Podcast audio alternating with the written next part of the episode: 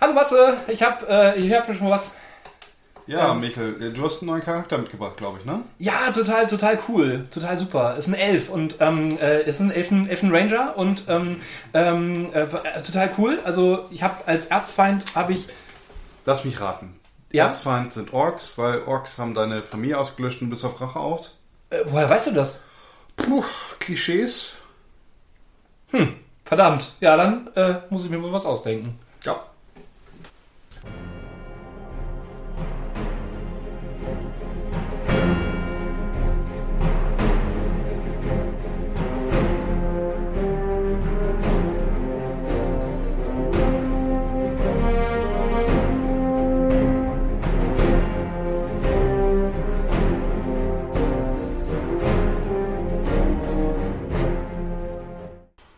Und willkommen zur nächsten Folge. Ja, Folge 22, eine Schnapszahl äh, und Darauf, darauf ein Tee. darauf ein T, genau, darauf ein T, eine T-Zahl. Das sollten wir, das sollten wir umbenennen. Ja, Finde ich nicht gut. Ja. Ja, heute primär geht es um Charakterhintergründe, Charaktergeschichte. Genau. Und noch ein bisschen mehr. Ähm, ich sehe gerade schon, du hast den Riesenklopper jetzt auch auf deinem Tisch liegen. Ich habe ihn gestern direkt der Er Post. meint, er meint damit ein Buch. Natürlich meinte ich das Buch auch. Ähm, ja, äh, der Postbote war da und hat heute das äh, Crowdfunding-Produkt RuneQuest vom Uhrwerk Verlag geliefert. Ja, über Game on Tabletop. Ja, Genau. ganz genau. Das Ich- ist ja echt ein. Also ich hab, Ja. war auch total erstaunt. Das Paket ist echt schwer gewesen. Riecht auch noch neu, ne? Ja, Gerade zwei- auf- 2,7 Kilo stand auf dem äh, Paketaufkleber drauf. Ja. Äh, das die- waren die Würfel, die waren so schwer. Genau, die Würfel. Die Würfel mir waren so auch. schwer. Zwergischer Machart. Ja, genau. Wurfgeschosse. Nein, Ja. also die Würfel sind nicht so schwer. Also tatsächlich nicht. Aber für den Q-Workshop echt geil. Also Sie sind echt schön und, also, Q-Workshop macht einfach schöne Würfel. Aber ich finde persönlich, sie haben halt den Nachteil, dass man sie halt ganz oft sehr schwer lesen kann. ja. Deshalb habe ich nicht so wirklich viele von denen, aber bei den RuneQuest-Sachen muss ich sagen, gut zu lesen. Ich habe sie jetzt hier in der, in, in, ich sag jetzt mal Knochen und, und in Blutrot. Ja, ich habe sie jetzt hier in mit goldener Schrift und ich würde Türkis? sagen Türkis, vielleicht auch Petrol, irgendwie so dazwischen. Mhm. Ja, so irgendwie zwischen sowas. Türkis und Petrol. Ich finde sie beide total hübsch und deine sind so die Knochenwürfel, finde ich auch richtig, richtig gut. Habe auch schon reingeschaut bei mir zu Hause. Gefällt mir. Ja, Tatsächlich. Also Ja. über RuneQuest werden wir dann beim nächsten oder übernächsten Mal, je nachdem wann und wie wir dazu kommen, das auch mal alles durchzulesen, Mhm. wenn wir noch mal ein, ein kleines äh, Feedback zu geben im Detail, aber heute so als Ersteindruck, also na, erstmal sauber gearbeitet, es, es passt alles so vom ersten Durchblättern. Total schöner Vordruck auch. Ne? Also das mag Ja. ich ja immer ganz gerne, wenn so die Karte im Vordruck ist. Ne? Ähm, alles, Knarrt's noch. es ist knarzt noch, es, es duftet noch frisch gedruckt quasi. Ja. Ähm, Ja, ich mag die, ich mag das Artwork total. Genau, der Krieger sieht ja, richtig, richtig klasse ich, aus. Wollte ich gerade sagen. Es ist alles Ja. Mhm. sehr stimmig. Ähm, wie gesagt, beim, beim Durchblättern, ich sehe hier nichts, was mich irgendwie verstimmt. Es Ja. funktioniert alles wunderschöne Karten, wie ich finde. Total. Ja. Ähm, für alle, die von RuneQuest jetzt noch so gar nichts wissen, das ist ein Fantasy-Rollenspielsystem, das in der ersten Auflage 1978 von Chaosium rausgebracht wurde. Mhm. Ähm, also eigentlich einer der Urväter des Rollenspiels, wie wir es heute kennen. Und äh, die Welt ist gar nicht so klassisch Fantasy, also nicht Fentel-Alter, sondern naja, tatsächlich eher klassische Fantasy im Sinne der historischen Epoche, würde ich sagen. Die Welt Gloranta, die beschrieben wird, ist auch keine klassisch europäische Welt, sondern ähm, eher so an das alte Indien, Mesopotamien ähm, und ähnliches. Ja, die A2-Karte, ne? Oder ist das sogar eine A1-Karte? Das ist die A1 Das ist die A1-Karte, ne? Die Ja. ist großartig. Beidseitig bedruckt, Ja. übrigens. Ähm, total super. Richtig schön. Wahnsinn. ich Also ich äh, Ja. freue mich tatsächlich darauf, erstmal mich da einzulesen Mhm. und äh, dann auch irgendwann bald mal zu spielen. Genau, die Regeln sind ein Prozentsystem. Das ist das, ähm, Das, was man auch von äh, Cthulhu kennt. genau, das ist einer der Klassiker der Rollenspielszene, wenn man das so sagen möchte. Hat Ja. mich total begeistert. Ähm, ist jetzt ja auch nicht das ein, der einzige ähm, das einzige Crowdfunding vom Uhrwerk Verlag, das jetzt gerade zu Ende gegangen ist. Nee, Lexarkana? Ich war bei der Live-Schalte dabei. Genau. Ja, ich äh, hatte Dinge zu tun. War okay, also ähm, war eher so ein Countdown zusammengucken und Mhm. mal gucken, ob noch irgendwelche Gelder da zusammenkommen. Ist äh, 900% gefundet worden. Ziemlich glatt 900%. Ist mal, ist mal eine schöne Hausnummer, ne? Ja. 900 Prozent. ja.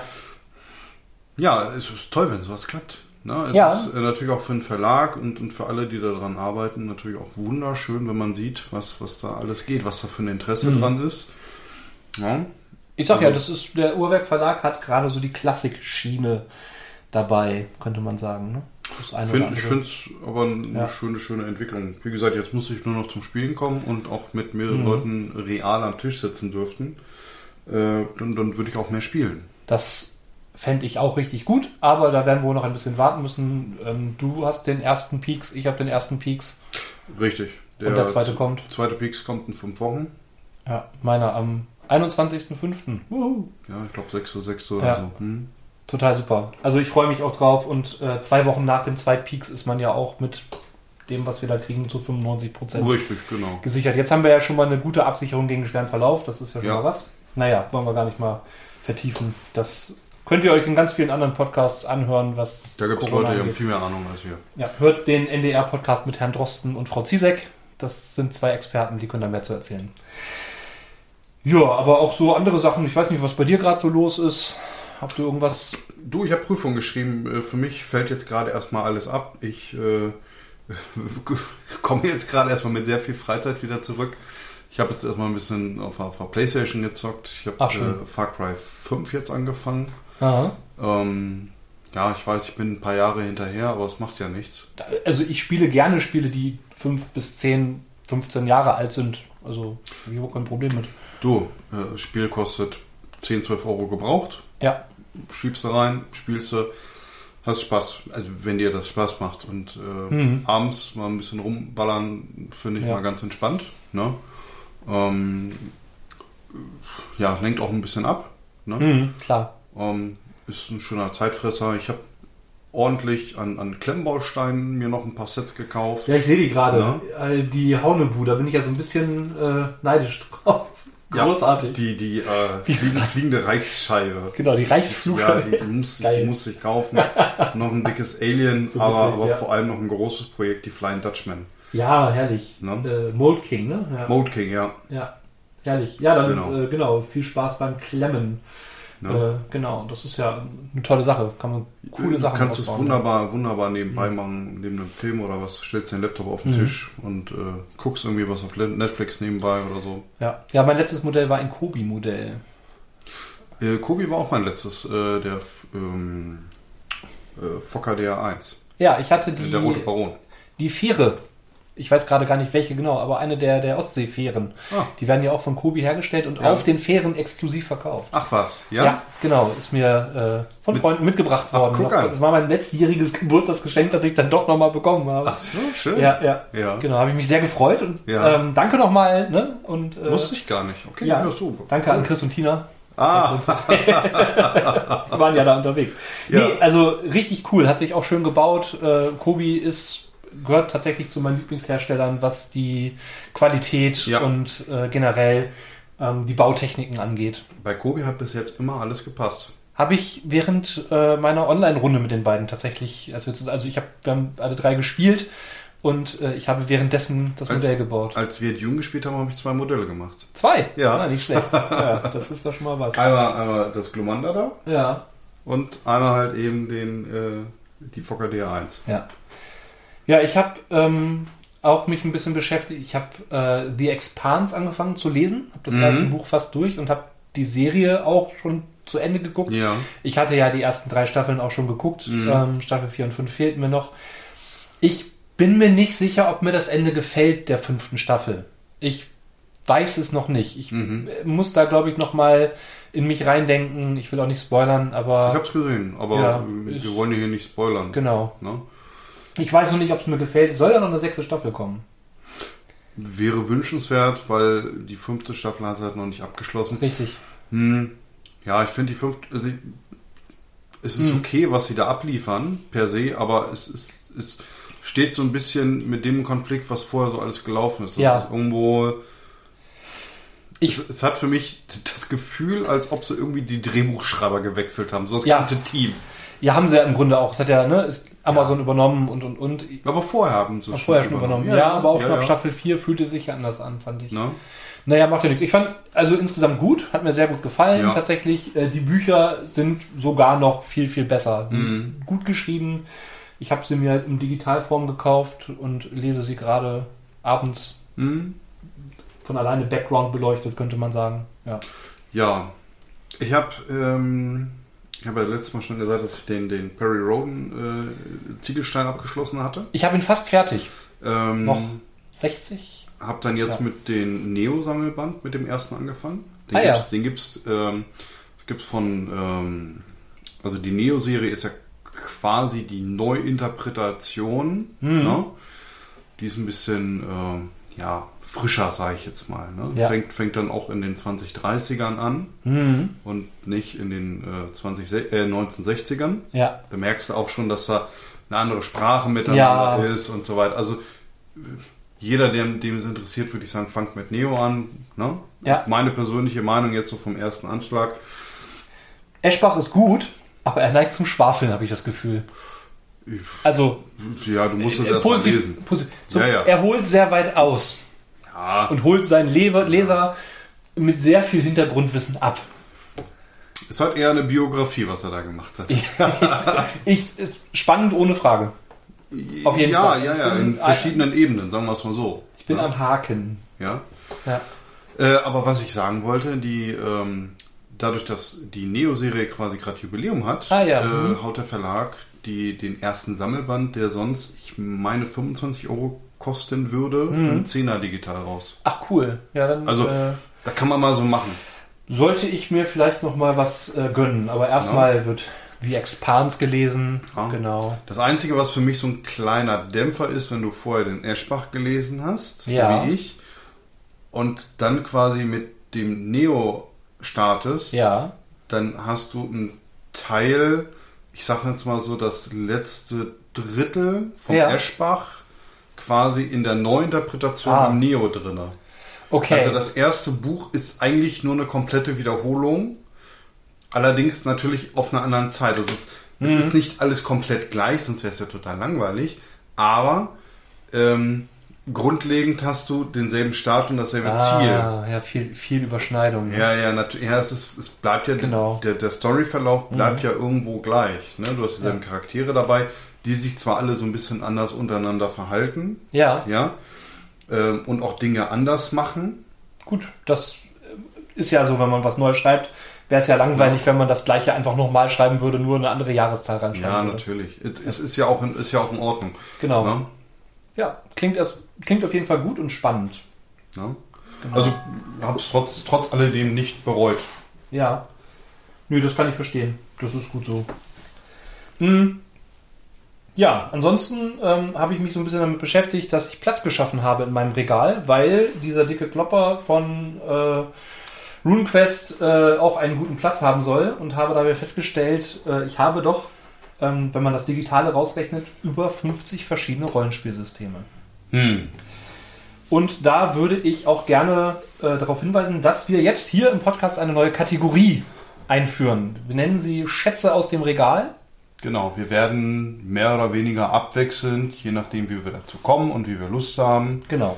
einfach mal Systeme vorstellen, die vielleicht nicht so im Vordergrund sind. Also es gibt ja nun mal die großen äh, Systeme DSA, D&D, äh, meinetwegen Shadowrun. Cthulhu und so weiter und so fort, ähm, die ja, die bekannt sind. Da kann man sich viele Sachen zu anhören, man kann sich viele Sachen auf YouTube angucken. Und wir werden jetzt eher die nischigeren Sachen, die, die vielleicht nicht so die Plattform haben, einfach mal besprechen. Genau, ich habe eins davon mitgebracht, das ähm, auch auf einem Crowdfunding ähm, finanziert wurde. Ähm, und das ist im ersten Blick total unscheinbar. Wenn ich das so im Laden sehen würde und keine Ahnung hätte, was das ist, würde ich es wahrscheinlich nicht mitnehmen. Ja, das, Weil- also sagen wir mal so, es ist sehr unscheinbar, es ist kein typisches Rollenspielprodukt von der Aufmachung her. Es ist Genau. sehr schlicht.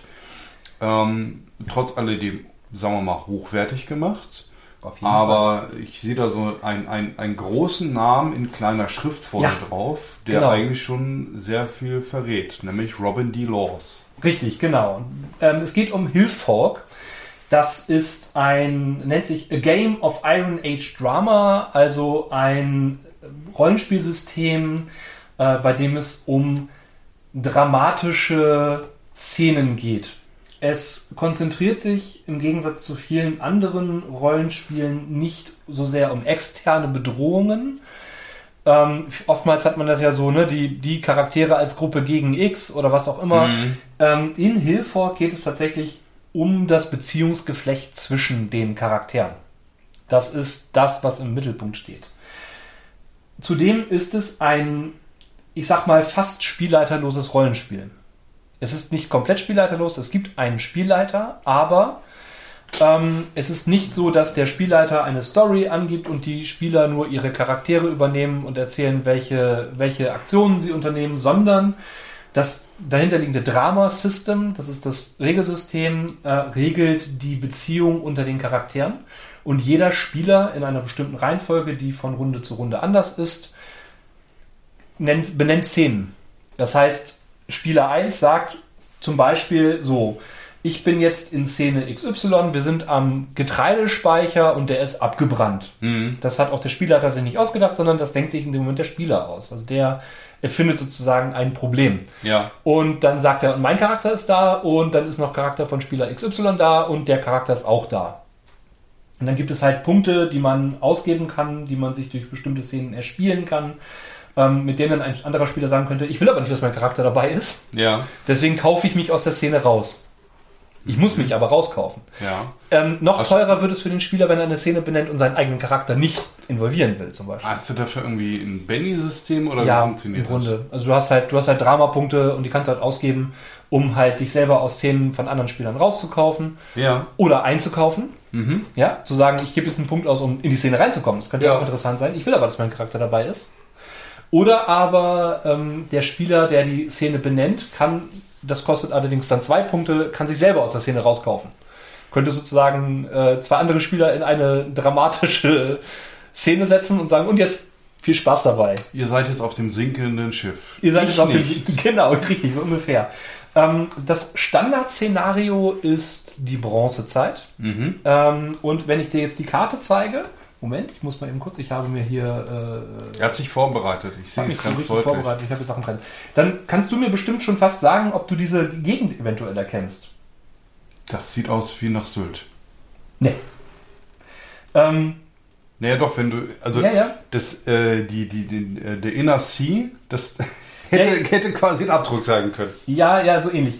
Ähm, Tatsächlich ist es eine reale ähm, Gegend auf unserer Ja. Erde, die da als Basis bezieht. Die Hügel äh, östlich davon eine innere See. Im Süden ist das Imperium der, äh, wie nennt sich das Ganze, der Red-Leute. Also der, oder der Schilfmenschen. Ja. Ähm, und äh, genau, im äh, Osten sind die, äh, die Steinköppe und äh, die ähm, Dreizackmenschen am, am, am Ufer und so. Wie gesagt, Bronzezeit, das heißt, Ja. die Leute hatten nicht so richtig an. Nein, es handelt sich um das bronzezeitliche Israel im Grunde genommen. Okay, hätte ich nicht erkannt. Nein, genau, die innere See ist äh, das Tote Ja. Meer. Ja, okay. So, ne? Also äh, grob. Ne? Es Ja. ist jetzt nicht so, dass das ähm, genau südöstlich sind die sind die Ziegelstein äh, äh. Das sind ja quasi so Mesopotamien, wenn man das so will. Ja. Ne? Also spielt in dieser Zeit ein Hügelvolk. Man kennt ne? man kennt nicht wirklich äh, was über die Nachbarn. Man weiß, die gibt es und man baut sich halt äh, Charaktere. Was Schöne ist, und dann kommt dieses Dramasystem. Du siehst, es gibt so ein Verknüpfung Ja. zwischen den Charakteren. Ne? Es ist hier ein, anhand eines Beispiels genannt Axe-Handle ja, oder, oder Axtgriff heißt der eine Charakter. Die haben so komische Namen, die nach Eigenschaften benannt sind. Gut. Wie auch immer. Passt, passt zu der Zeit. Passt zu der so. Zeit, genau. Ne, von Adrian gespielt und der hat halt, ähm, ne, so der ist der Stiefsohn von Iger, der ist verheiratet mit Bladesinger, äh, die Tochter von Fated, ähm, äh, genau. ne, der Bruder von Crow und so weiter und so fort. Also äh, die, die die Gruppe startet mit einem Beziehungsgeflecht. Genau, und ähm, dann benennt jeder Spieler äh, zwei Charaktere und benennt, was er von diesen möchte. Also hier zum Beispiel möchte X-Handle gerne den Respekt äh, von Fated, also von, ähm, von dem Charakter Fated. Und ist verheiratet mit Bladesinger und äh, möchte, ähm, dass Bladesinger ihm zu quasi zu Diensten ist. Also möchte ihre Unterwürfigkeit. Ja. Und die Spieler dieser anderen Charaktere benennen dann, warum dieser Charakter das nicht bekommt. Hm. Und das ist dann halt auch eins der Ziele sozusagen. Also man hat damit zwei Ziele für den Charakter. Jeder hat das. Ja. Und spielt halt Szenen aus, die für den Charakter dann dahin führen, ähm, das zu bekommen. Und die anderen haben ja einen Grund, warum das nicht ist. Und dann wird halt geguckt, kann, dieses, kann dieser Konflikt aufgelöst werden und, und, und. Hm. Ist halt mal was ganz anderes.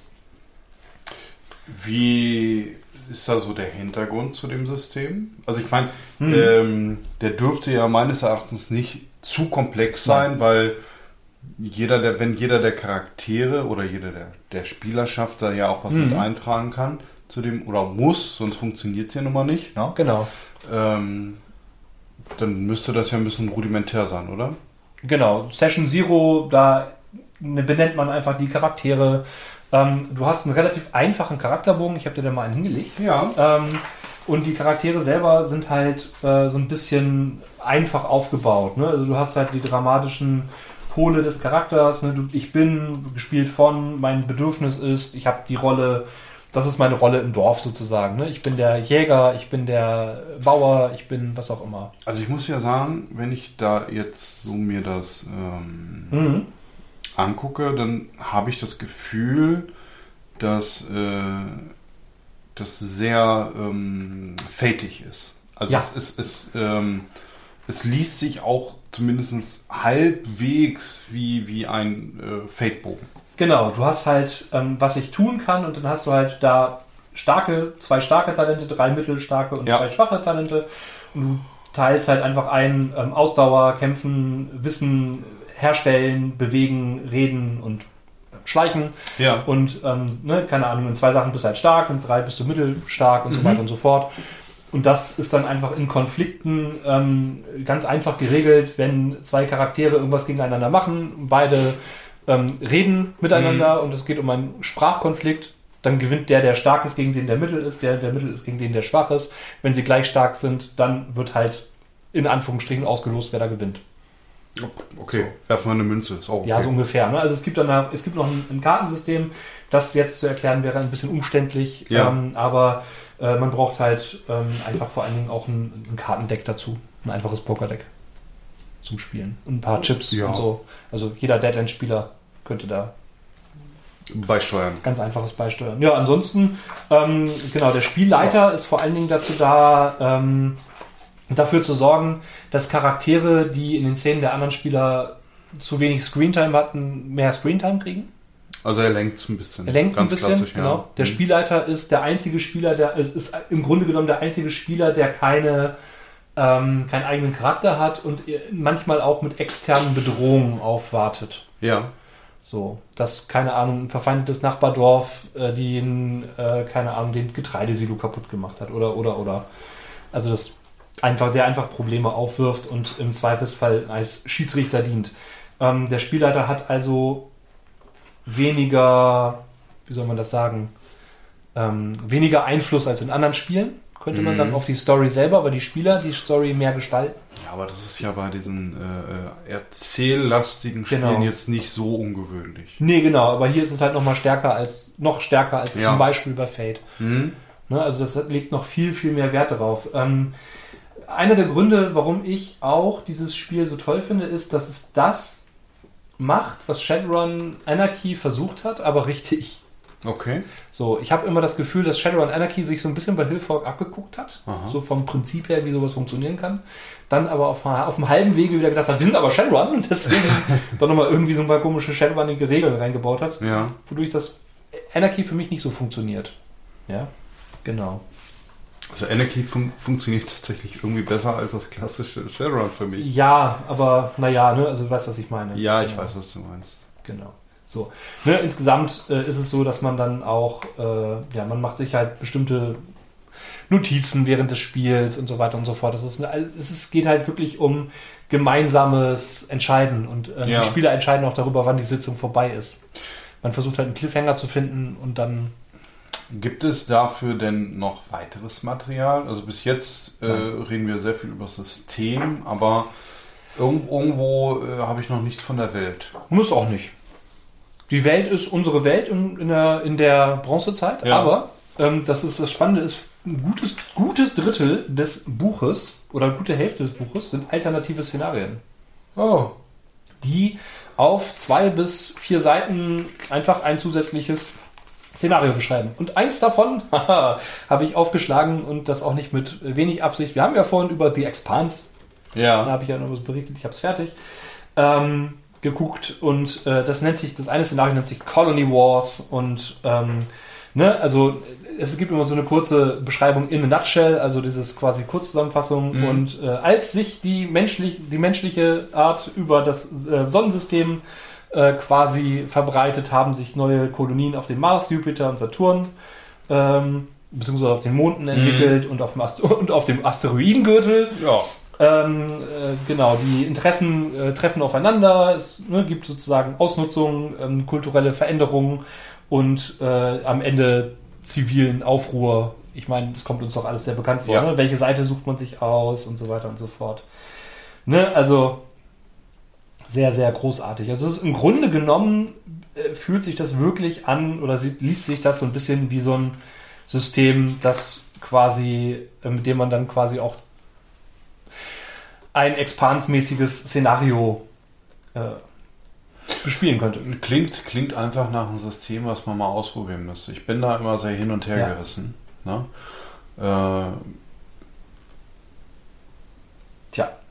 Genau, und dann gibt es halt, ne, du hast halt, es geht halt, wie gesagt, ne, du spielst dann eher so die, die Konflikte der Charaktere dann auf dem Schiff untereinander und so. hm. Darum geht's. Hast du es denn schon mal gespielt? Hast Ich habe es einmal gespielt, ja. Ja? Ich habe es einmal gespielt. Es hat sich sehr, sehr gut angefühlt. Also ich Mhm. fand das, hat Spaß gemacht.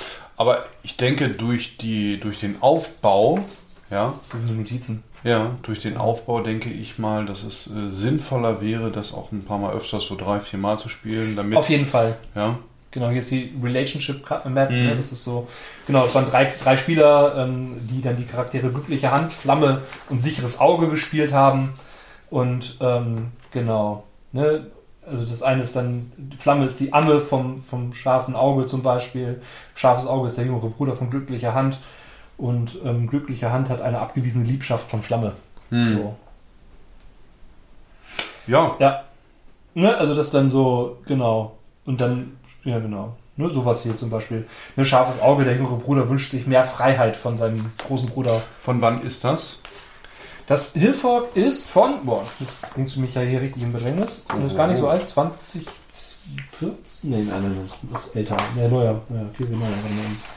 Der Kickstarter, oh Gott, hier sind die ganzen Namen, genau. Äh, ich liebe es, wenn, die, wenn das nicht auf der ersten Seite steht. Ja, mir geht's, mir geht's, äh, mir ging's auch eher darum zu, er- 2017, 2018. Das mir noch nicht eher darum zu begründen, ob das A noch verfügbar ist, weil das ist ja nun mal ein Kickstarter. Ich weiß auch nicht, ob das im, ähm, im regulären Verkauf ist und ob es davon auch eine deutsche Übersetzung gibt. Es gibt keine deutsche Übersetzung. Ich habe das tatsächlich in London gekauft. Ah ja, okay. Also Das heißt, ist auch wahrscheinlich eher schwierig hierzulande zu bekommen. Ist- in, in der Printversion. ja in der Printversion genau nicht so ganz. 2013 tatsächlich schon älter als ich dachte. Ah, genau. okay. Genau, genau. Ähm, ja, habe ich übrigens ähm, tatsächlich von einem YouTuber von erfahren von diesem System. Ah, ja. Lindy Beige. Ich weiß nicht, ob du dir was, was sagt. Nee, gar nicht. So ein, so ein Historien-YouTuber, der Ja, über Schwertkampf und sowas. Äh, macht, der äh, englischen Content? Ja. Ja, gut, uninteressant. mich. genau, der Völlig ist so- uninteressant. Der ist so in so, in so einer Bubble unterwegs, Ja. der auch so ein äh, Scholar Gladiatoria und so. Das sind so ähm, HEMA YouTube-Channels größtenteils. Mhm. Und der Lindy Beige macht auch so Historiensachen, Hm? so Mittelalter-Sachen. Da bin ich halt auf die Idee gekommen, weil er das sehr begeistert vorgestellt hat. Ja. Ähm, daher kannte ich den Namen, habe es dann gegoogelt und als ich es dann in England im Rollenspielladen gesehen habe, musste ich es einfach mitnehmen. Kam nicht drum herum. Ja, so gut. So, wird also deswegen, das hat mich begeistert. Und äh, wenn wir mal dazu kommen, kann man ja mal schauen, ob man da vielleicht mal ein nettes Szenario Ja, na klar, warum denn nicht? Logisch. mit bespielen Bietet, kann. bietet sich ja nun mal an, ne? Genau. Ja, ähm, äh, Hilfork legt viel Wert darauf, dass die Charaktere so etwas ähnliches wie einen Hintergrund entwickeln, allein in der Charaktererschaffung. Richtig. Charaktererschaffung ist ja dann auch äh, mit Teil des Themas. Genau, die Session 0, das ist eines der wenigen Systeme, in der die Session 0 und das gemeinsame Erstellen von Charakteren und deren Hintergrund eine wichtige Rolle spielen. Genau, die Charakterhintergründe und die Verknüpfung untereinander. Ähm, wie gehst du da denn vor? Also, jetzt Also als Spieler natürlich. Hilfolk, Hilfolk spezifisch, äh, es ist klar, aber allgemein hängt es sehr davon ab, ähm, wie die Gruppe beschaffen ist, ob es sich um One-Shots oder Con-Charaktere oder ähm, Kampagnencharaktere handelt. Auch systemabhängig ist es unterschiedlich. Also, mh, ich sag's mal so, ich habe in den meisten Fällen habe ich eine grobe Idee davon, wie der Hintergrund des Charakters ausgesehen haben könnte, Ja. ähm, der meistens dann entsteht, wenn ich mir den Charakter erschaffe und gucke, welche Fähigkeiten der hat und schaue, ob ich Fähigkeiten finde oder Fertigkeiten finde, die das Ganze noch irgendwie ergänzen. So. Und wenn ich mir die Werte anschaue, überlege ich mir meistens, hm, woher könnte der Charakter das jetzt können? Wie hat er das gelernt? Warum äh, kann jetzt der Barbar lesen und schreiben? So als blödes Beispiel. So, wo, woher hat denn das, wo hat denn der das gelernt, so ungefähr? Ja, aber ich habe, aber dass ich seitenweise schreibe, ist eigentlich selten der Fall. Nein. Also ich kenne das von früher noch, dass es mehrere gab, die seitenweise Mhm. das geschrieben hatten und daran auch ihren Spaß hatten und das vielleicht auch heute noch machen. Äh, letztendlich hat das kaum einer gelesen und also ich kenne zumindest überhaupt niemanden, den das wirklich interessiert haben und äh, meistens führte das immer nur zu Frust bei den äh, Spielern der Charaktere, weil die Charaktergeschichte irgendwie nie wirklich äh, zum Tragen kam in, in, in der Größe, in dieser Tiefe, wo sie es äh, dargestellt haben. Außerdem fand ich auch, dass man sich selber durch diese tiefe Ausgestaltung ähm, sehr viel verbaut hat und auch Ja. die Spielleitung verbaut hat. Weil wenn ich alles fest geschrieben habe, wer mein Bruder ist, was mein Bruder macht, was meine Onkel, Tante macht und wo ich in der Jugend überall war oder nicht war, ja, dann kann ich nicht improvisieren und ähm, eine schöne Geschichte äh, ähm, umformen oder, oder äh, herleiten. Ja? Ich mag das total gerne, wenn eine Charakter-Hintergrundgeschichte existiert, aber mit Lücken, die der Spielleiter noch füllen kann. Richtig, genau. Ähm, ich habe durchaus auch in Runden Sp- Mitspielende, die äh, Hintergrundgeschichten schreiben und ähm, ich bitte dann auch immer darum, bestimmte Lücken zu lassen. Einfach damit man, wenn man diese Hintergrundgeschichten auch in den Charakter einbauen kann, äh, möchte, diese dann auch eine Rolle spielen können. Und das Ja. ähm, in meiner Splittermund-Kampagne hat das super gut funktioniert. Leider ist einer der Mitspielenden jetzt äh, wegen Corona und keine, ähm, kein Interesse am Online-Spiel ähm, erstmal, bis wir wieder live spielen können, draußen und ein Teil des Hintergrund-Arcs, also des, des Main-Arcs sozusagen, ähm, basiert auf diesem Charakter. Aber, ja, das, das ist natürlich Nachteil. immer ein bisschen, immer ein bisschen schwierig. ja. Ja.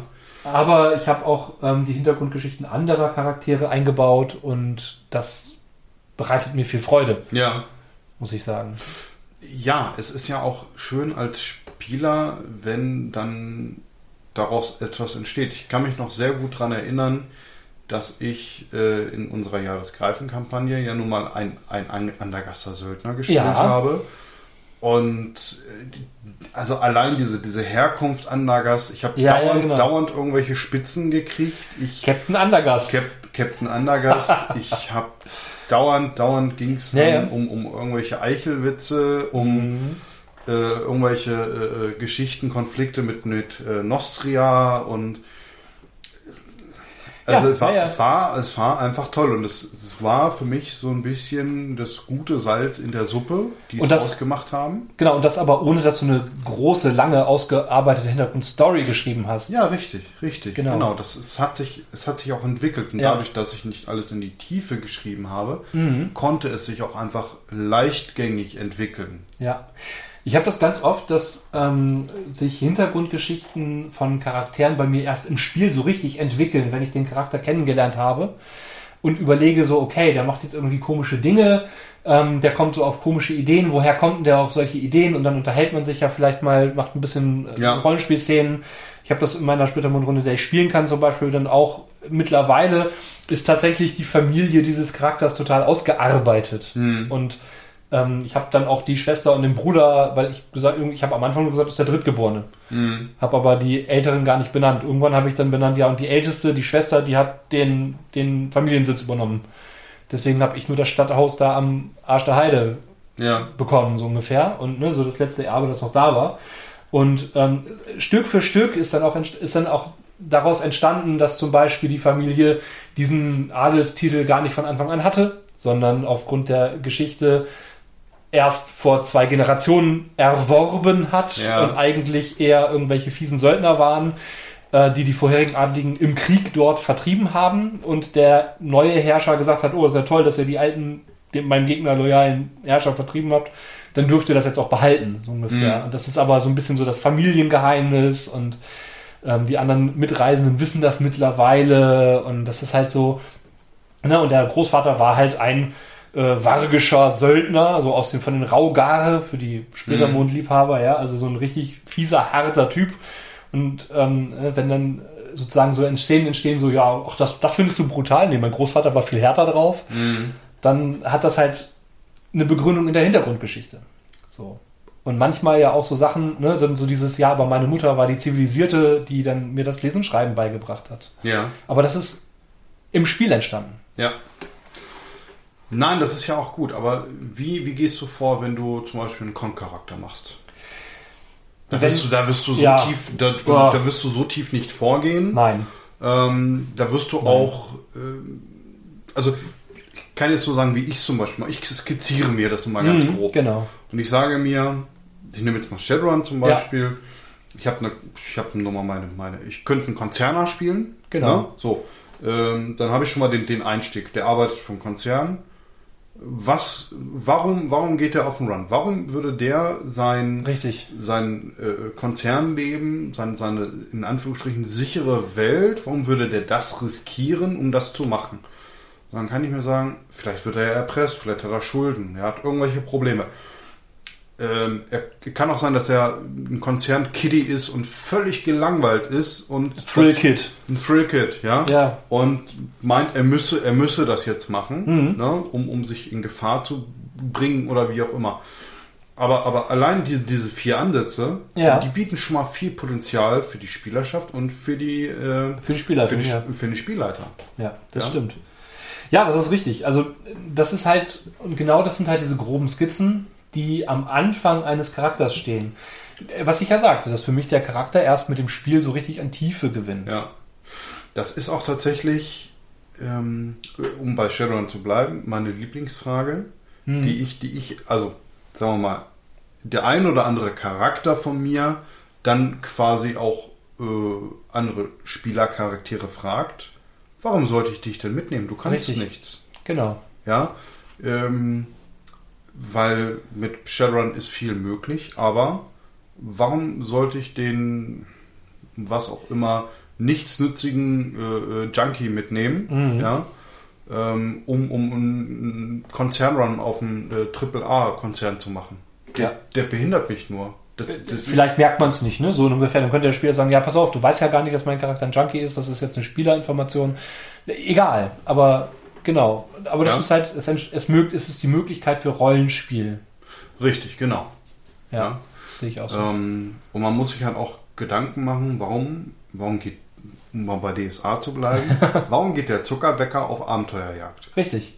Warum? Ja. Ja, ähm, Motivation ist, glaube ich, eines der Schlüsselworte in diesem Fall. genau, Motivation, Familie, Ticks, ja. Ich hatte mal einen Mitspieler, der sagte, ach mal, also ich weiß auch gar nicht mehr, warum mein Charakter überhaupt noch mitläuft. Eigentlich würde der sich jetzt hier niederlassen. Dann sagt Dann der Spieler, das doch. dann mach doch. Ja, Ja, dann mach doch. ja, So, wenn er, dein Charakter der Meinung ist, der muss jetzt nicht mehr Abenteuer machen, sondern sich hier niederlassen, hat er vielleicht keine gute Motivation. ja, und das ist auch gar nicht schlimm. Nee, dann ist es halt so. Also ne, auch den Mut zu haben, zu sagen, okay, vielleicht ist das nicht der richtige Charakter. Ja, ja, sehe ich, sehe ich ganz genauso. Also das, Mhm. ich muss es nicht erzwingen. Ja. Ne? Eine der coolsten Sachen, die ich am Spieltisch mal äh, miterlebt habe, da kam ein Spieler und ähm, der war relativ neu, auch Anfänger im Rollenspiel und der hat richtig coole Hintergründe für seine Charaktere äh, geschrieben. Das waren, das war schon fast poetisch. Also der hat im Grunde genommen so eine, so ein, wie so ein Teaser-Text für seinen Charakter geschrieben Ja. So ein Seite, ne, eine Seite, eine A4-Seite und ähm, dann irgendwie so ähm, und dann, also so wie, wie so ein ja, wie so ein Intro quasi für den Charakter geschrieben, wie man das, wie so ein Klappentext. Eine Einleitung. Richtig, ja, richtig, richtig gut. Und so bla bla, ne, also dieses, und jetzt ist der Crusher der Ork-Samurai und haut euch gleich aufs Maul. So, also toll. Schön geschrieben. Und ähm, das hat auch Spaß gemacht, weil da Informationen drin steckten für die Spielleitung, die ich gut gebrauchen konnte. Hintergrundinformationen, zwei, drei Namen vielleicht. Ja, eine Verwurzelung auch in der Spielwelt, was auch wichtig ist. Und aber gleichzeitig das nicht gelangweilt hat beim Lesen.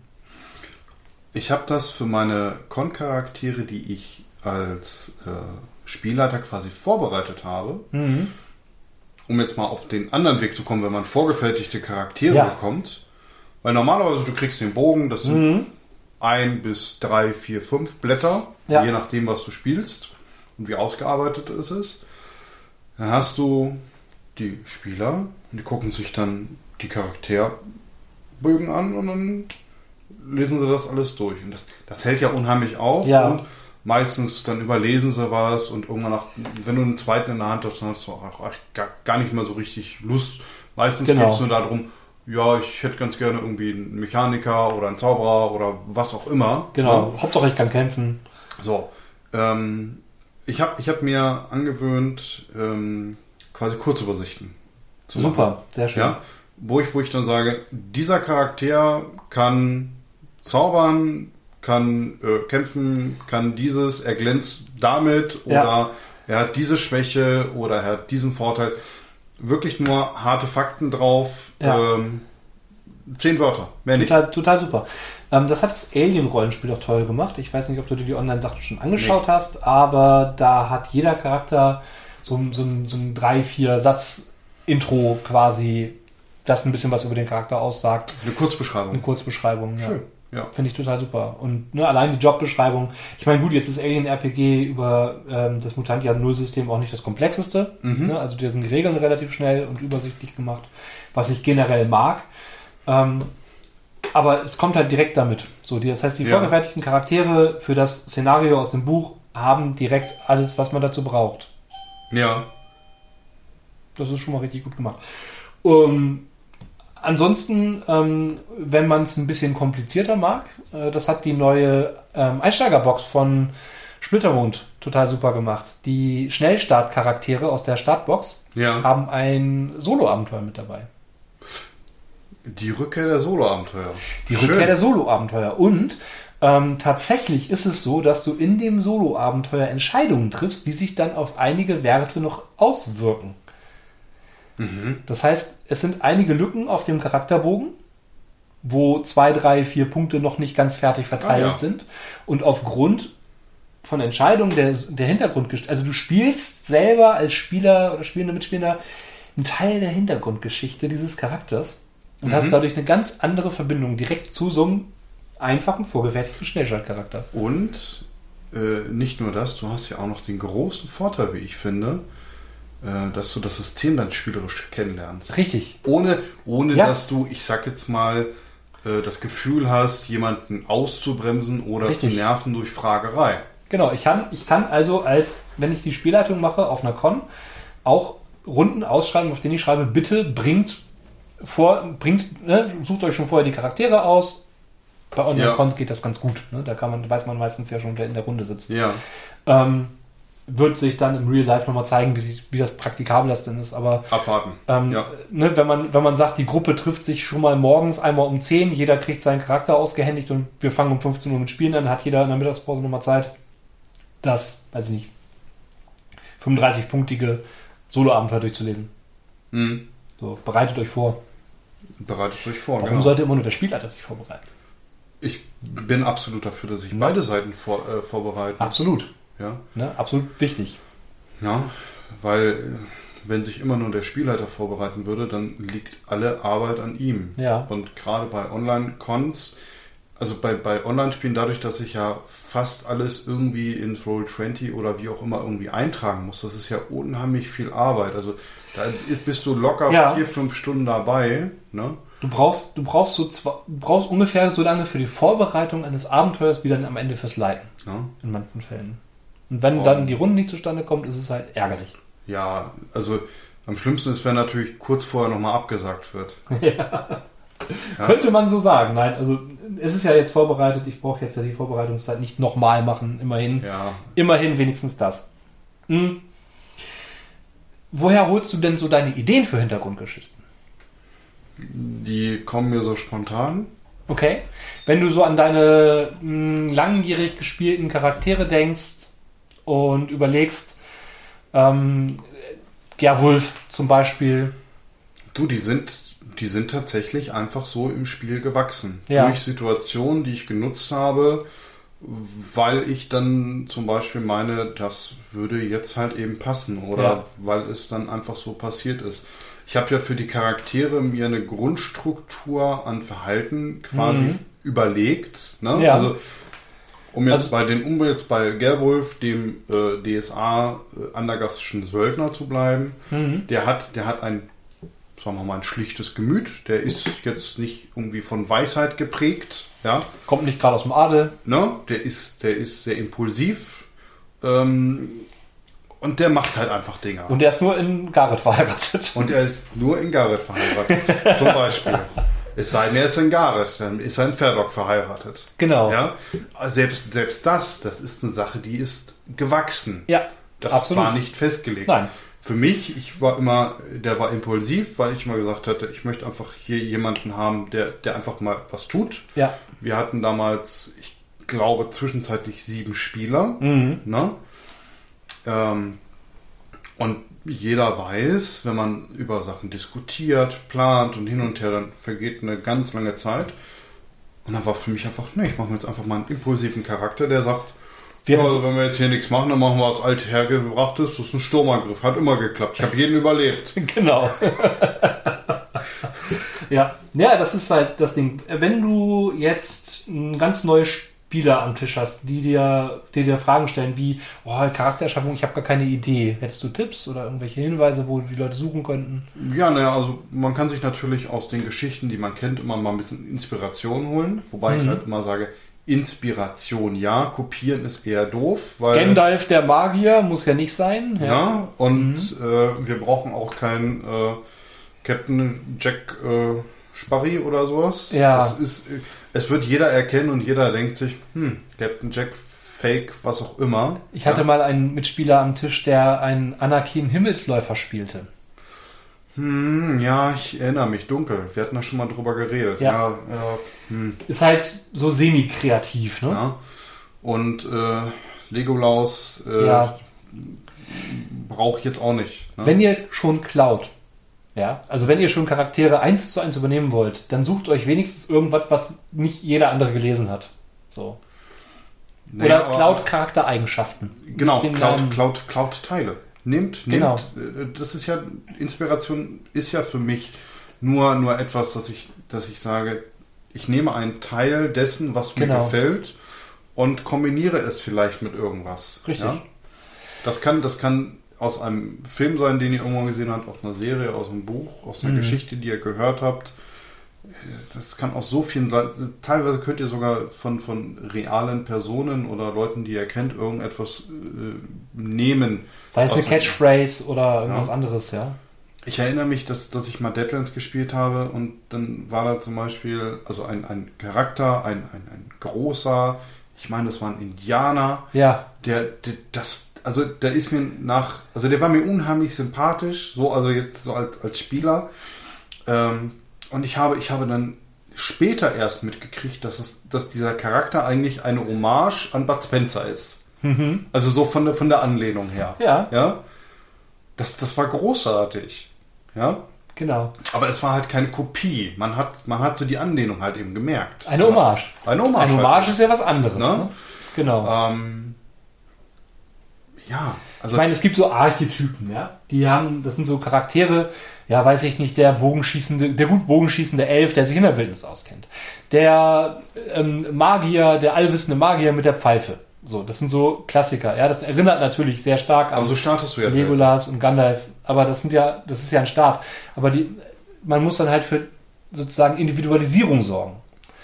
Richtig. Und das funktioniert oft über gute Hintergrundgeschichten. Und manchmal kann man sich ja auch in Situationen Teile der Hintergrundgeschichte gut überlegen. Ich, ich überlege mir halt ganz grob, warum geht mein Charakter raus? Also warum verlässt er sein sicheres Heim? Natürlich, das Heim kann abgebrannt sein, überfallen worden sein, bla bla bla. Kann sein, kann, kann vielleicht auch schön sein, je nach Welt. ne? Schritt 1, Motivation. Na?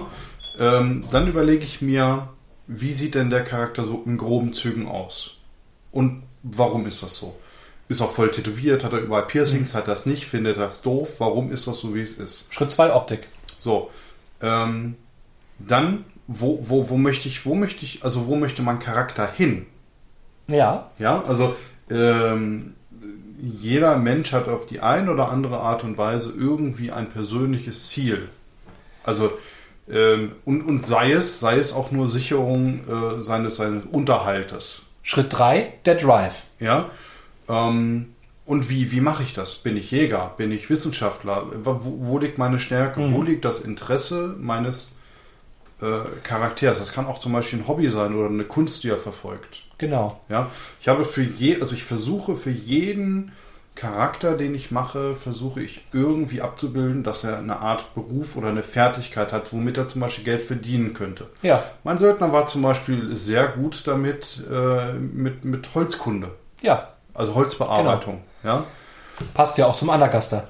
passt wunderbar zum Wie die Anlagerfass. Holzfaust, Holz, Holzfaust aufs Holzauge. Ja, also, ne? Das Ja. ist, damit habe ich zum Beispiel auch gleich ein Klischee mit aufgenommen. Ne? Ja, aber, aber Was damit- das Klischee kommt ja, von, das kommt ja irgendwo her. Ja, aber selbstverständlich. Natürlich. Ja. Ja, und letzten Endes ist es dann, wo wir zu Schritt 4 im Grunde kommen, Verwurzelung. Ja, genau. Ja. Das, das wäre jetzt so, wo ich sage, Familie, Freunde, Verwandtschaft. Irgendwie so. Genau. Da, da, da suche ich, also ich müsste zumindest festlegen, Eltern, ja, sofern nicht aus dem Ei geschlüpft. Ja. Eben. Ich könnte auch vielleicht in der Sippe aufgewachsen sein und sagen, Eltern? Wenn Puh, ich- weiß ich nicht. Äh, Ich habe bestimmt welche, aber wir werden untereinander durch alle geprägt. Wenn ich an James Holden aus Expans denke, Ja. der hat acht genetische Eltern. Drei Mütter und fünf Väter. Ja, der ist ein Genmix und Ja. äh, also allein das ist ja ein super geiles Beispiel für eine Hintergrundgeschichte. Der ist in so einer Kommune groß geworden Ja. als ein Kind. Sein, sein Daseinszweck war im Grunde genommen, seinen Eltern die Land, das Land zu erhalten, damit Ja. die das behalten durften. Und ähm, das macht aber diesen Charakter so tiefgehend. Alleine diese einfache Information, auch wenn du in den ersten, weiß ich nicht, ein, zwei Staffeln die Eltern oder seine Heimat nie siehst, hast du trotzdem eine Information über diesen Charakter, Genau. der dafür sorgt, ach so, okay, und darum ist der so ein Goody Good Shoes, so einer, der alles gut machen will, weil der einfach mal so aufgewachsen ist. So. Aber das ist ja Verwurzelung, Familie, Freunde. Ja. Ne? Ähm, Genau. Selbst, weil, selbst wenn mein Dorf, sage ich jetzt mal, ausgelöscht wird, dann werde ich irgendwo vielleicht noch den entfernten Onkel haben. Genau. Man könnte sagen, jo, der Onkel ist äh, Büttel. Den Ja. Lehrmeister, der einen dann aufgenommen hat damals. Beispiel. So. Ne? Und wie du auch vorhin sagtest, warum kann mein äh, Charakter jetzt zum Beispiel lesen und schreiben Richtig. als Barbar, was vielleicht total unüblich ist? Oder warum kann mein Held, warum hat man, wo, woher kommt das äh, BWL-Studium? Klassisches Beispiel dafür wäre zum Beispiel Braveheart. Ja, wenn man sich den alten Ja, Film anschaut, ja, da kommen auch die Eltern ums Leben, alle wird niedergebrannt Ja. und er wird vom Onkel großgezogen. Genau. Lernt lesen und schreiben, zivilisierte Dinge und so weiter und so fort. Das ist eine Hintergrundgeschichte, die auch im Film relativ kurz, aber sie wird erzählt. Genau. So, und das reicht aber aus, um zu erklären, warum William Wallace all diese Dinge kann. Warum man nachher zum Beispiel Latein sprechen kann. Richtig. Oder Französisch, meine ich. Genau, das wird, das ist, glaube ich, in dem Film, sind das fünf Minuten oder so? Wenn überhaupt. überhaupt. Ja, Es ja, wird das halt kommt kurz immer wieder erwähnt. situativ rein, ja. Genau. Aber es ist eine Hintergrundgeschichte und ähm, meines Erachtens nach auch der Teil der Hintergrundgeschichte, der relevant ist. Ich möchte auch als Spielleitung keine 37 Seiten Biografie lesen müssen. Habe ich du, ich äh, musste, musste vorhin nochmal in mich gehen und äh, aus ganz, ganz alten Labtagen. Ui. Das ist jetzt kein Scheiß. Da sind Laber da gewesen, die sind mit einem Aktenordner angereist. In dem Aktenordner ist die Geschichte, also ne, der Anfang der Geschichte. Mhm. Dann haben sie die Cons mit eingewoben. Früher gab es ja noch so ja. Con-Bestätigungen mit Stempel und allem drum. Ja? Labtage, wichtig. Labtage, wichtig. Erfahrungspunkte. Erfahrungspunkte. Ja. Ganz schrecklich. Also, persönliche Meinung natürlich. Schreckliches System. Aber muss jeder für sich entscheiden, wie er Spaß hat. Äh, ich finde es nur ein bisschen überflüssig. So ein bisschen bürokratisch. Ja, merkt man das sowas in Deutschland. ähm, ja. So, dann haben sie die Geschichte fortgesetzt. Äh, also sie haben quasi ja. den, äh, wie im Tagebuch, sage ich jetzt mal, beschrieben, was dann der Charakter in, auf der Con miterlebt hat. Wie er dann von der Veranstaltung, also von, von der Con zu der anderen quasi ja. gereist ist, was in der Zwischenzeit gegangen ist. Hui. Wie gesagt, Aktenordner. Naja. Ja? Und heftig. Hat auch keinen interessiert. Ich wollte gerade sagen, hat auch keinen, also ist für den, für den, für die, für die Mitspielenden sicherlich interessant. Ja. ja. Und für die eigene Gruppe sicherlich auch total spannend. Ich meine, ist ja noch was ganz anderes, ob ich ein Tagebuch für meinen Charakter führe oder ob ich auch erwarte, dass es alle anderen lesen. Ja. Ähm, ich bin ein großer Freund davon, äh, wenn Mitspielende am Tisch sich Notizen machen und ich freue mich total darüber, wenn diese Notizen auch so ein bisschen personalisiert sind. Ich finde das total super, mhm. wenn dann das Ganze in Tagebuchform und vielleicht auch aus Charaktersicht geschrieben wird. Klar, wenn man daran Spaß hat, dann genau. kann man das gerne machen. Mache ich selber auch nicht immer und ist auch sehr charakterabhängig, aber bei Coriolis zum Beispiel habe ich es gemacht. Mhm. Und ähm, dann war natürlich auch der Bericht von der letzten Spielrunde ein bisschen eingefärbt. Gut, das kann passieren. Aus Charaktersicht halt. Ja, ne? natürlich. Macht aber dann auch wieder ein bisschen, was ist ja kein Hintergrund zum Charakter, sondern das sind ja die Dinge, die im Spiel entstehen. Richtig, genau. Ja. Und erinnert einen ja eher an das, was passiert ist, als an den Charakter selber. Hast du denn sonst noch einen, einen persönlichen Tipp zur, zur Charaktergestaltung, gerade jetzt für neue oder vielleicht auch als alternative Inspiration? Mm, ja, also es gibt tatsächlich äh, gibt es Bücher zu dem Thema. Wir werden euch sicherlich auch noch mal ein oder zwei dazu verlinken, ähm, die einem diese Charaktererschaffung äh, erleichtern. Außerdem finde ich es immer gut, was in vielen Systemen vorhanden ist, diese 20 Fragen Daran dachte ich auch vorhin schon. Genau. Das gibt es in ganz vielen Rollenspielsystemen. Ich werde euch sicherlich ein, zwei nochmal in die Show Notes packen, ähm, als Verlinkung. Ähm, und mal schauen, vielleicht, gibt's, vielleicht findet ihr auch online was. Vielleicht habt ihr auch den ultimativen, supergeilen Fragekatalog, der ähm, jede Charaktererschaffung immer wieder gut macht. Aber dass der Charakter dadurch abgerundet wird, dass man bestimmte Fragen dazu beantwortet. Also mir ist es noch in Erinnerung, dass, also bewusst das erste Mal wahrgenommen bei DSA 4.1. Ja. Da war, ich glaube, irgendwo in einem Wege der Helden oder wie auch immer, mhm. stand dann hinten die 20 Fragen. Das gab es auch tatsächlich, oh, ich glaube, Shadowrun zwei Zeiten sogar schon, mhm. dass das. Und diese 20 Fragen nehmen dich quasi an die Hand mhm. und helfen dir dabei, deinen äh, Charakter zu gestalten, auszuarbeiten. Wie, da stehen so blöde, einfache Fragen drin, wie, was ist denn der Familienstand des Charakters? Genau. Hat er Kinder? Ja. Hat er noch Eltern? Ja. Sowas. Was ist dein Beruf? Womit hast du dein Geld verdient und so weiter? Ja. ja. Finde ich übrigens ähm, richtig großartig in manchen Rollenspielen, dass du eine direkt eine biografische Charaktererschaffung hast. Shadowrun 5 bietet das ja als alternatives Charaktererschaffungssystem mit an. Mhm. Zum Beispiel, ähm, aber ein System, das äh, leider überhaupt nicht mehr produziert wird und für das man echt fast gar nichts mehr findet, das meiner Meinung nach aber eine der besten Charaktererschaffungen hatte, war das Space Gothic von Ulysses kann ich mich äh, nicht mehr so genau daran erinnern, aber ich muss da gerade an Traveler denken. Ja, Traveler auch, aber ähm, genau, du, äh, das hat eine gewisse wobei, Ähnlichkeit. Aber wobei Traveler, Traveler ja nun mal äh, eher eine, eine, chaotische Empfehlung ist, ja. weil äh, Traveler nimmt dich zwar an die Hand und du kriegst auch in der Regel einen Charakter, Ja, die Charaktere können tatsächlich bei der Charaktererschaffung sterben. ja. Ähm, sagen wir mal so, ich habe nie das gekriegt, was ich haben wollte, aber es war immer irgendwie toll. Das kann dir bei dem Space Gothic auch passieren, dass du nicht Ja. das kriegst, was du haben willst, ähm, weil bestimmte Karrieren dir verweigert werden, wenn du eine kriminelle, einen kriminellen Hintergrund hast. Dann kannst du einfach kein Offizier mehr in der Sternenflotte werden. Ja. Ja, naja, ist aber so. Ist aber auch eine schöne Story dann nachher. Genau, du hast halt alleine aufgrund dieser Charaktererschaffung schon einen Hintergrund für den Charakter, ohne dass Genau. du dir selber kreativ Gedanken darum machen musst. Sondern du setzt einen Startpunkt und schaust mal, wo es diese Figur hintreibt. Ja. Ja. Ja, ansonsten, ähm, so Tipp, ja tatsächlich, schaut euch das an, was ihr mögt. Guckt euch mal Charaktere an, die ihr aus Filmen, aus Büchern, aus Serien oder aus anderen Medien kennt, ja, aus dem Hörspiel oder was auch immer, und überlegt, welchen Teil von dem Hintergrund dieses Charakters finde ich so toll, dass er mich an die Hand nimmt. Ich kann noch als Empfehlung sagen, viele Rollenspielregelwerke haben in der Regel so in dem letzten Kapitel ähm, noch Hinweise zur Inspiration. Ja, Ja. So, genau, ins, inspirierende Werke. Ja, Ja. das äh, können Bücher sein, das können Filme sein, Serien oder was auch immer. Und ich gucke da tatsächlich dann fast schon als erstes rein. Ja, Ähm, weil oftmals ist zum Beispiel auch in den neueren Regelwerken irgendwas äh, mit der Musik dahinter. Ja. ja, total super. Und dann gucke ich, ob ich die Musik irgendwo vielleicht mal äh, hören kann, ob ich mir so Mhm. holen kann. Ähm, lass das dann laufen und während ich dann die Musik laufen lasse, äh, lese ich mir dann das Regelwerk durch. Das erste, was ich mache, wenn ich ein neues Regelsystem mir anschaue, ist, dass ich mir mindestens einen Charakter erschaffe.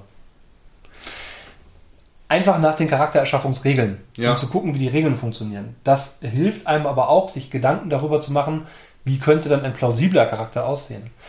Und wenn ihr euch Inspirationen sucht aus anderen Medien, denkt auch mal über Grenzen hinweg. Also, wenn ihr einfache Charaktereigenschaften oder Handlungseigenschaften euch anschaut, ich kann ja auch Handlungsweisen eines Science-Fiction-Charakters in die Fantasy übertragen. Ja, wenn ich mir überlegen würde, ich würde einen ruchlosen Söldner spielen wollen, ja, in einem Fantasy-System, dann würde ich mir Amos angucken aus The Expanse. Ihr merkt, Ja. ich bin begeistert. ähm, ja, Ähm, zum Beispiel. ja, Oder so ein Paladin, dann würde ich mir den Holden angucken. Ja, zum Beispiel. Überlegt euch auch, was hat der Charakter, den ich jetzt gerade erschaffe, an Mehrwert für die Gruppe? Also Absolut. quasi als, sagen wir mal, Daseinsberechtigung. Man kann sich auch mal zusammensetzen, also dass alle, alle Mitspieler sich die Charaktere gemeinsam erschaffen und vielleicht auch sich eine gemeinsame Hintergrundgeschichte als Motivation ausdenken. Ja, also je nach, je nach Setting. Ich denke da jetzt so an äh, Kusulu Vietnam zum Beispiel, wo man sagen könnte, wir spielen jetzt hier eine äh, versprengte Einheit, Genau. ne? US-Soldaten, wie auch immer. Stellt euch, Völlig egal. Ne? stellt euch einfach mal so eine Session Zero vor, jetzt mal Cthulhu Vietnam, um dabei zu bleiben, wo ihr mit der Ausbildung anfangt. Zum Beispiel. Dann hat man gleich eine Verknüpfung und startet dann irgendwie zwei Jahre später in der Genau. grünen Hölle. Ja, Ja, hat ein bisschen was von Full Metal Jacket. stimmt. Wir machen auch so einen schönen Zeitsprung quasi. Genau. Ja, ähm, ja finde ich, finde ich einfach mal interessanter. Ne? Da steckt aber das Thema Gruppenkonzept dann wieder dahinter. Da hat dann auch jeder seine Rolle und es funktioniert ein bisschen Genau. schnittiger. Ja, Gruppenkonzepte ist nochmal ein Thema für eine spätere Folge. Können wir nochmal drüber nachdenken. Und Genau. werden wir sicherlich auch nochmal drüber sprechen. Finde ich, finde ich ein sehr spannendes Thema und bin ich ein unheimlicher Freund von geworden. hängt auch mit Gruppenvertrag und ähnlichem zusammen. Da gehen wir nochmal drauf ein. So ist es. Wie ist denn das bei euch da draußen? Habt ihr irgendwelche coolen Tipps, wo ihr Hintergründe herkriegt? Habt ihr sonstige Anregungen zu den Themen, die wir jetzt hatten? Oder irgendwelche Wünsche? Habt ihr das tollste Rezept für Charaktere überhaupt? Die Suppe. Stellt sie uns vor, schreibt uns und äh, wir gehen darauf gerne ein. Ansonsten würde ich sagen, vielen Dank fürs Zuhören und spielt weiter. Bis zum nächsten Mal. Wir hören uns wieder. Ciao.